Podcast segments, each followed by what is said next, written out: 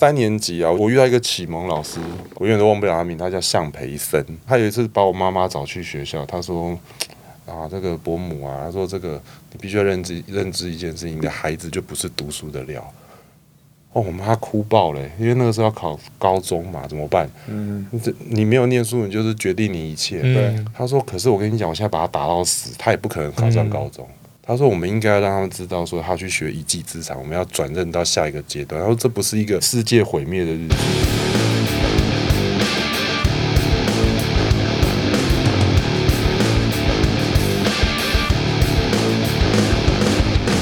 男子汉学院，吼！本节目由台北最屌的录音室 Mike Mike 赞助。最，又屌又美，又对我们一直说人家屌，但是它其实是台北最美的录音室，也是最屌的录音室。好，我们上一集请到了呃台北非常著名的字母系列酒吧餐酒馆的啊、创始人之一 Jerry，那分享了蛮多有关于他在创业，还有他在酒吧经营，还有看尽人生百态的这些有趣的分享。那今天我们要继续来聊一些有关于他对于男子气概的一些想法。对啊，因为你看你看了这么多的形形色色的男男女女，那我觉得你对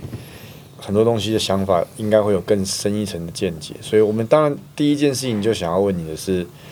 你心目中男子汉的典范，不管是现代人物或是古代人，你有没有一个心中理想的男子汉该有的模板的人？然后你觉得什么东西是男子汉应该具有的特质跟价值观？我觉得，我觉得某一个偶像跟一个特定的人士，我其实脑中比较，我没有一个太明确的一个偶像了。但我自己，我觉得从我自己历人生历程里面，可能包含看到我父亲啊，那到我自己，然后可能像我外公，外公以前是军职嘛，嗯，那我印象中，大概只有到七岁前对他有短暂的记忆，他人生就过世，因为他是以前是从这些军军职，当然换转任到一个国际航线一个轮机长。那那个转职的过程里面，其实对他的相处是很少的。但其实我外婆是属于那种千金，然后她可能是那种比较专制型，因为可能几十年前他们从战争的过往到个到了台湾这个过程里面，那可能我外婆就是一个比较很多事情无所谓，在那个年代，因为她她以前是有钱人的小孩，嗯我外公是苦出来的小孩，嗯当然他们的结合，他们是外省人嘛。那我外公，我记得我外公就是永远再回到台台湾的时候，短暂待的一个四五天的时候，船靠港的时候，他只要看到他永远不论背上有脂肪瘤、开刀或者什么，他还是会背着我。嗯对他哪怕是肾血，他还是会背着我。嗯嗯可是我的记忆很短暂啊，因为后来没到他就过世了。嗯其实这个记忆非常的少，可是这是一个非常非常忘不掉的一个在背后他那个衬衫他身上的味道对的一个一个过程。那因为毕竟他是以前讲爷爷奶奶跟外公外婆，就是可能有内外就是有分嘛。嗯但其实我给爷爷抱或背的印象是很少的。我爷爷还在，爷爷还在，爷爷九十几岁，但我外公六十岁就走了。嗯所以其实这个东西对我来讲是一个，我觉得这是一个蛮蛮特别的一个忘不了的记忆。那为什么又提到我爸爸呢？我爸爸是一个台湾就台湾土生土长南投的小孩嘛，然后偏偏在那个年代，可能几十年前他娶的是一个外省太太，就我妈妈，嗯嗯嗯，所以其实那个冲突蛮严重的，就是婆媳什么，就是那个世代的冲突。可以理解，可以理解。但，我爸也是就到了台北，也是很从辛苦的工地开始做，嗯慢慢自己这样熬。当然，他也有不好的时候，但是他也慢慢也认认份的去面对他以前做不好的事情。嗯好，那慢慢他去调整了，他可能从开机人车去承揽这个家庭的开销。那我可能我妈妈是因为可能小时候的家境的关系，嗯她认知，她觉得小孩就是要栽培，她可能要嗯送我去念很贵的学校。嗯但这个文化的差异来讲，我觉得我爸在这个时候蛮特别的。他其实也没有话他说太多，他就是每天开十五个小时的计程车，十六个小时的计程车，愿意去承担这些责任。嗯嗯嗯，那我觉得这个是我认为他很了不起的地方，而且他不是一个好高骛远的人。如果以现在来讲，就啊，你可能没远见，你可能没想法，嗯你就是没没才，所以你才会这样。可是我爸一直就觉得，我们能做的事情是什么？我们就是把它做好。嗯那我们今天能够多关照别人跟关注别人，我们就去善待别人，嗯啊，不要去占人家便宜。然后可能我爸是一个，我很小的时候听我外我的奶奶啦，就传统家庭嘛，他就觉得，哎、你一个大男人为什么在洗尿布？以前尿布要手洗啊，纱布的啊、对，可是我爸会觉得他不希望我妈太累，嗯。所以他会愿意去做这件事。嗯嗯。虽然这个东西，这个是听我妈讲的，所以我嗯。认为这个是我妈至少不会骗人嘛，嗯。对啊，那我蛮觉得我爸蛮厉害的，蛮佩服的。嗯。他也不太 care 其他可能家族对他的言语啊啊，你能力就这样啊，你小孩你小孩也不是什么高学历啊，那个工作可能就是他你儿子的工作可能就是啊，你以前在在夜店在什么能干嘛，以后能干嘛？嗯嗯所以其实我觉得在这一块累积下来，我认为我父亲跟我妈我的母亲承担蛮多的看不起，嗯。但是我的父亲可能承担更多，也嗯。也很多啦，因为毕竟要承担回家面对柴米油盐嘛，嗯钱不够学费，然后又要承担就是他投入了这么多的时间跟钱，嗯。但他儿子就我、啊、念书可能又还好，所以我觉得种种这个部分，我觉得某些程度上，我爸跟我妈吵架到一个阶段，我爸就不吵就不讲。嗯。然后比较大一点的时候，偶尔会跟爸聊，我爸会说跟他吵吵赢了又怎样？吵赢了我又怎么样？嗯。他说我现在该做的事情还是得做，但是吵赢了这件事并不会改变嗯我现况的生活方式。那我选择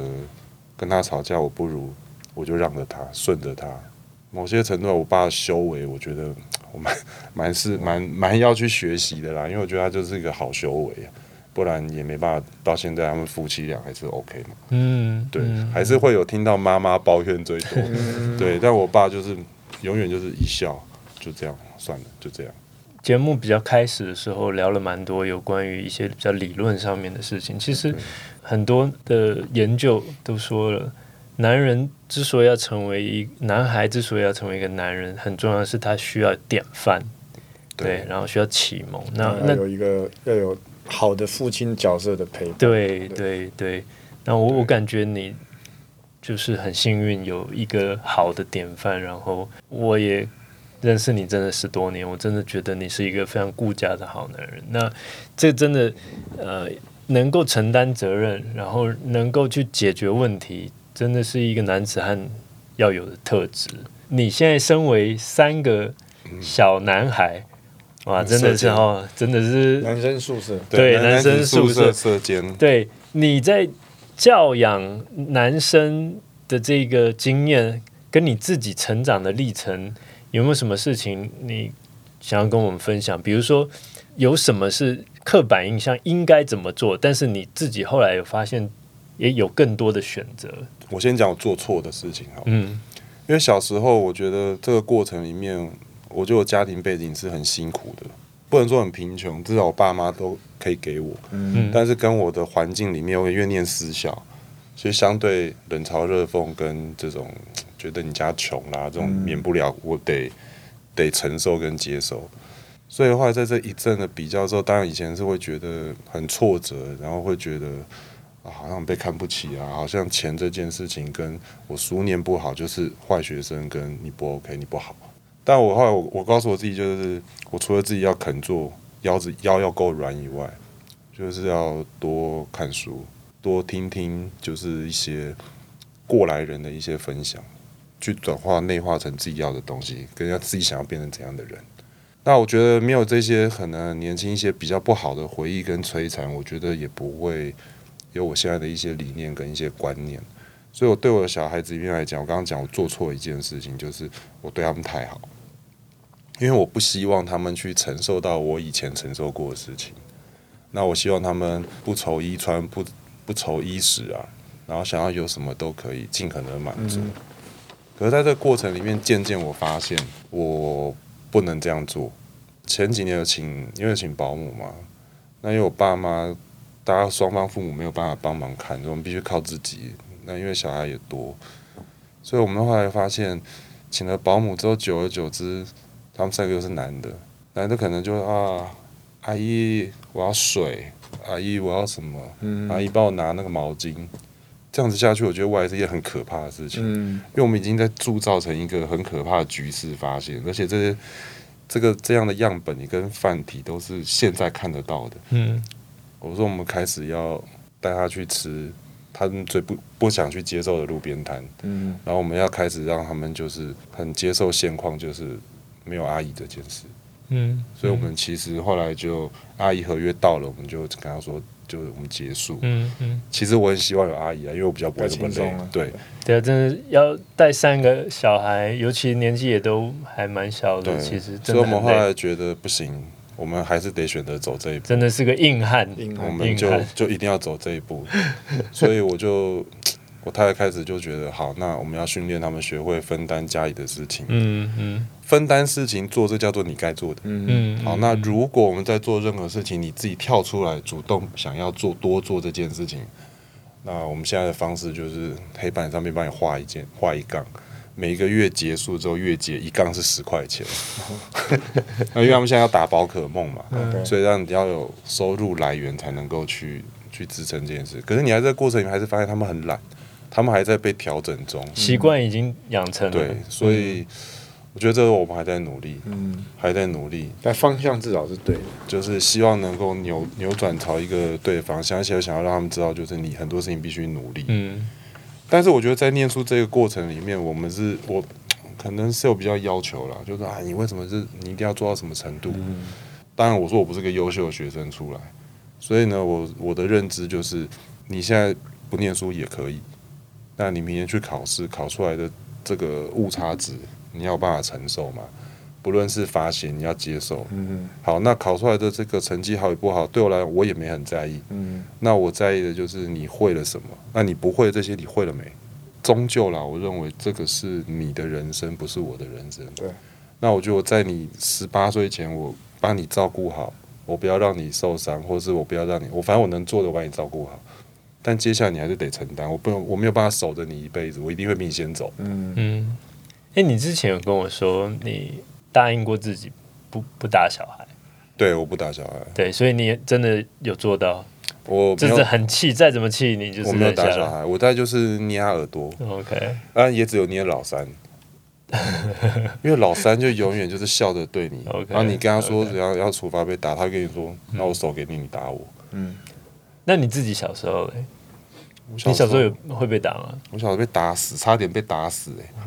不是我爸妈打死我，是我在学校差点被打死，因为我前发生什么事我以前念在新嘛，嗯哦，被嗯被同学在新在新有那么凶？有啊，在新的我不知道学生普通啦，但是他们家里环境好，大家就是会觉欺负得。可能就会说，哎，你没那个能力啦，OK，你你不要来参加这件事情，你不会，他就会叫你同学之间的语言的这个，嗯，霸凌。对我觉得这个东西是免不了的。嗯可是我觉得最可怕的是老师。我的国中一年级到就是初以前叫初一初二，嗯，哇，我被打到真的快升天呢。那老师火大，拿扫把打，打断了，你打断几只，你就去对面啊，你就是休假或者是上学前，你去买几只扫把回来。像高利贷一比五，比方说打断一只，买五只回来。所以我们那个扫具空间的扫把一大堆，都不是扫来扫地的，是打人用的，死命打啊、我们都要想尽办法要怎么在屁股上面做好防御措施，因为不论是要先讲说哇糟糕了，英文我们老师是教英文的嘛，错一个单字打多少下，嗯我们英文是是被打出来的。然后数学考不好，数学老师没打，回来班导师打，不知道为什么，反正你就是每天都在被打。那后来我们到三年级啊，我觉得有我遇到一个启蒙老师，包含我的人生的格局跟改变，在这个老师很重要。这老师现在应该还在业界教，我永远都忘不了他名，他叫向培森。哇，他真的是看起来就是一个流氓老师。他以前好像是什么国手，反正都不知道黑到黑黑带的那个国手。然后后来就是他也是高中毕业，他有一天在印刷厂上班，他上班说：“我这辈子在印刷厂还能干嘛？”他决定去读书，嗯，然后考中师范大学数学系，出来教数学。好屌哦。他打小孩还是用拳头打，他是用那种跆拳道那种打法。他小孩，我就觉得，哦，我们那时候一听到三年级，天哪，已经一二年级被扫把打到一个快疯掉了，想说，哇，天哪，这个这个老师更更狠。还好还好你长得壮，没有，我那时候也没那么大只，我那时候只是高，但是是骨头，嗯没有用啊。嗯，嗯我们的老师有一次，他说：“你们这些好学生才是最爱被打的。”因为你们本来就是会念书的，但是你们在这个人格教育上，你们不懂得尊重人。什么叫做第一名跟第二名叫应该？他说我专打你们这种人。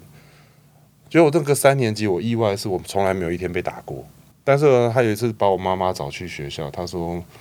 啊，这个伯母啊，他说这个你必须要认知认知一件事情，你的孩子就不是读书的料。”哦，我妈哭爆了，因为那个时候要考高中嘛，怎么办？嗯，这你没有念书，你就是决定你一切。对，他说：“可是我跟你讲，我现在把他打到死，他也不可能考上高中。他说：“我们应该要让他们知道，说他去学一技之长，我们要转任到下一个阶段。然后这不是一个毁灭世界毁灭的日子。哦，我觉得他真的是用心在教育。对，了不起。他说：“他说我从印刷厂对他真的超美。他说我从印刷厂工作，我因为印刷过，我知道我自己要什么，所以我去选择念书。他说，但是如果你儿子现在不是这个状况，我们现在在做，不是因为他今天念了在新，念了实业学校，就他就一定得念高中，一定得符合台湾人的预期。对，那个年代很少有老师敢，尤其在私立学校，他敢说出这样的话，因为这个跟所有家长的价值观是完全他可能逆向的。会因为这样不饭碗不保啊。对啊，对啊，对啊，对，结果他讲完这件事情，他说：“你不是一个会念书的人，但是不代表你不会有所成就。然后，但你要找到你自己的方式跟适合你的部分。”所以我觉得这个老师就是到目前为止，我一直唯一心中会记得的老师，嗯我一直想记得他，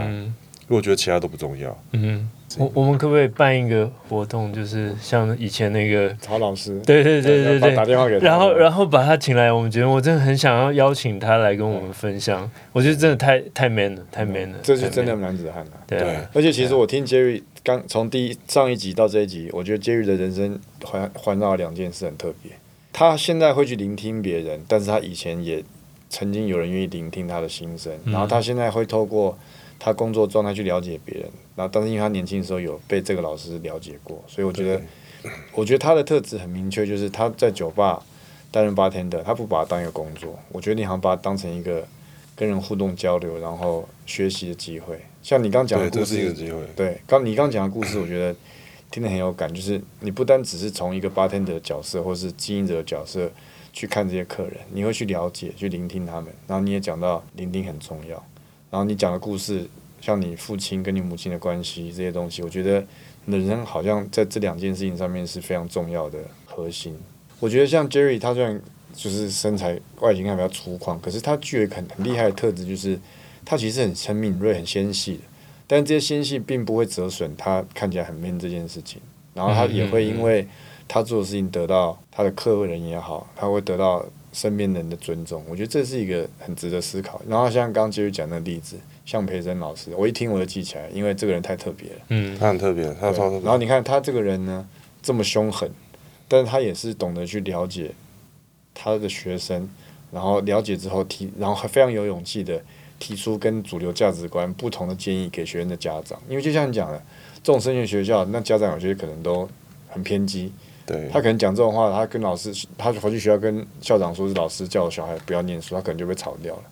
对啊，可他他根本不在乎这些事他完。全不在意。嗯，但是我觉得他题外，因为他以前啊，就是打学生，他真的用拳头打，他不用教鞭。他以前就是我不知道，因为你们两位有在打拳，但我不知道啦，因为我那个年代我记得很深刻，就是他的手这边的骨头是平的，跟他一样，他是他更他是完全平的他说我打人是不会痛的，他自己不是不，他说我不会痛的。除了刚才那个很难忘的老师，你有没有什么经验让你觉得说，哇，我从我长大了，然后我从一个男孩变成一个男人？诶、应该是从我当兵，我当兵的时候犯了一个很大的包，因为那时候外派一个单位，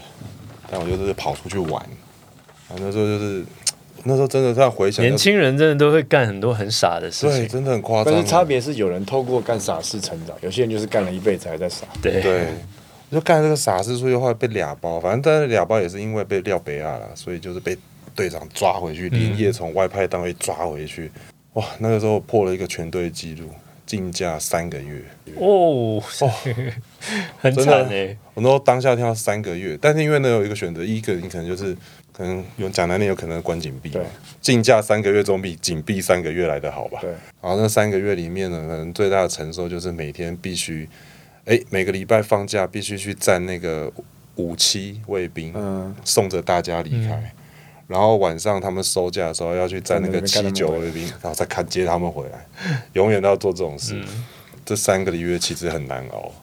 可是我觉得三个月如果撑得过去，后面可能我就走得出了这个大门。如果这三个月内我逃跑了，我闪躲了，我没有选择去面对，我觉得后面真的是遥遥无期的兵役，而且更何况以前要当一年十个月，嗯，以前还有军阀嘛，是，现在现在现在没有了，因为你的做事的方式跟你承担这个面对这个这个处罚的过程，你会发现，哎，有些分队长是靠近你的，是支持你的，会感受到你的辛劳，会想要用一些合合情合理的方式，不要让你这么累，嗯嗯嗯，然后可能有一些这个排长。排副可能他就会觉得你不是一个这么坏的孩子，可能那个时候就是贪玩，嗯嗯，哎，所以这渐渐彼此都很微妙。你在里面，哎，三个月后慢慢也慢慢慢变成学长了，哎，找到了一个成就感。然后那时候也蛮好笑的，就是当完兵，终于出去第一件事要做什么？挽救太久没见到的女朋友，那个时候的女朋友。对，所以以前那种比较长的兵役。就比较在形式上比较接近启蒙的一种。没有很多人说当兵，我之前常听到什么当兵浪费时间，可是我听我后来想想会讲这些话的人，其实他也没什么成就啊。很多人就说当兵浪费时间，我那两年怎么怎样可以干嘛干嘛。可是我认识很多人就是当兵就当兵了，反正当完了出来，我们尽了义务就做自己该做的事，出来就继续工作。对。可是就像刚刚 Eric 讲的，其实我觉得那在台湾的社会里面，那是一个男人转换男孩转换成男人的仪式。嗯，那只有两个月是达达不到这件事情的。某些程度，我觉得刚好落那个时候被选到那个单位是件好，虽然很潮、很累，但我是觉得这样回想起来，它是支撑我一个理念。的一个状况，然后蜕变点就是那三个月，好像几乎都是从坏事学到，对，几乎都是这样，好像都是做错什么事情，然后得到启发。对，男生就是喜欢把自己撞得头破血流，然后才发现。所以刚刚杰瑞讲了，像你的小孩，其实他们，我觉得男孩的教育就是要让他们犯错，感受到痛苦，然后后悔，然后就我不想再经历这样的事情了，所以我就要去变得不一样。我我们做父母的，就是给他一个。范围内，在这个容许容错范围内去撞的头破血流，但是不会死掉。对，但是要保护在那个框架，只是说没有的人的那个框框很小。对，对，但我们要尽量在对像你讲的没有生命危险的上面的范围内去给他一个空间。因为我们我们小时候不是都会骑摩托车，对，从无照偷骑，然后他骑，然后到摔脱雷残或干嘛，然后不敢讲。对，然后反正很多的事情。但因为毕竟我三个男生，我觉得很多事情要重复来三次也是受不了，所以我后来没事啊，我都给他们看那个 YouTube，骑摩托车雷惨的，我现在每次都给他们看，然后看完一次三个一起看，对，一起看。那个那个会造成一些心理的阴影。他们现在都知道我们要骑摩托车，我说你有给你选，他说嗯，我们要骑摩托车，嗯，会痛啊。他说你看，我说你看，在那里也会被撞。你停红灯也会被撞，你转弯也会摔倒。我觉得我应该有把握，可以建立起他们未来，我不用担心他们要骑。可能到时候要载女生就想骑摩托车了。对，但是那这是另外一个阶段。对，那是另外一个阶段啊，就是骑摩托车可能是被爆，嗯，被爆的感受那不一样，那可能再再看怎么处理。我我真的很想跟 Jerry 再多聊，我真的。觉得 Jerry 有很多的故事可以跟我们分享，而且我我就像刚刚讲，我今天在他身上听到一件很重要，就像他讲他父亲的故事，就是男人要去愿意聆听，不管是同性或异性，想要跟你讲什么，想表达什么，然后你也要有，不管你什么样的学识能力，其实你都要有那个修养去压下你的情绪。像我最近就刚好经历一些我情绪没压下来的事情，就造成身边的人的难过，可是我们都没有恶意，嗯，但是因为他讲话。我没有办法把情绪忍耐下来反弹，然后造成我们两个在情绪上都有伤害。嗯，然后我就一直在检讨这件事情。可是像刚刚杰瑞讲，可能就刚好讲到我这个点。我觉得今天特别有感觉，就是不管是好朋友还是另一半，在跟你讲有些事情，他也许讲的事情是你不想听的，甚至对方可能有情绪转移在你身上去发泄。可是如果作为一个男子汉，只要你认为你身边跟你有这样情绪发泄的人是值得你去用心对待或者去忍耐的话，其实。尽量还是要做到这件事情，那就是一个聆听，聆听，聆听，对，那是一个，那是一个修为跟自己成长的展现。嗯，对我，所以，所以我刚才讲他接着讲很多事情，其实我觉得很有趣。他做一个 bartender，他不是这边听八卦，哎，那个男那个女的怎样，那个怎样，那个女很正，对吧？他会去看每一个 couple 或是男女相处，或是女生相处时候，他们之间的互动跟故事，我觉得那个东西很有趣。Jerry 感觉是一个很有智慧的人。嗯嗯，希望对啊，因为节目的时间关系，我们可能好下次看能不能带老师一起来。对啊。我想找找一下我的老师在哪里。对啊、我们真的非常感谢 Jerry。那我们下次节目还会再请到更多有想法，然后非常 man 的男人。然后没有自入，但如果有兴趣的话，字母系列的餐酒馆真的真的很赞我们自己去过都很喜对，欢。食物棒，然后酒真的调的用心的用心在调。会听你想喝什么。对对对，那我们下期节目再见啦！谢谢 Jerry，拜拜谢谢大家，拜拜拜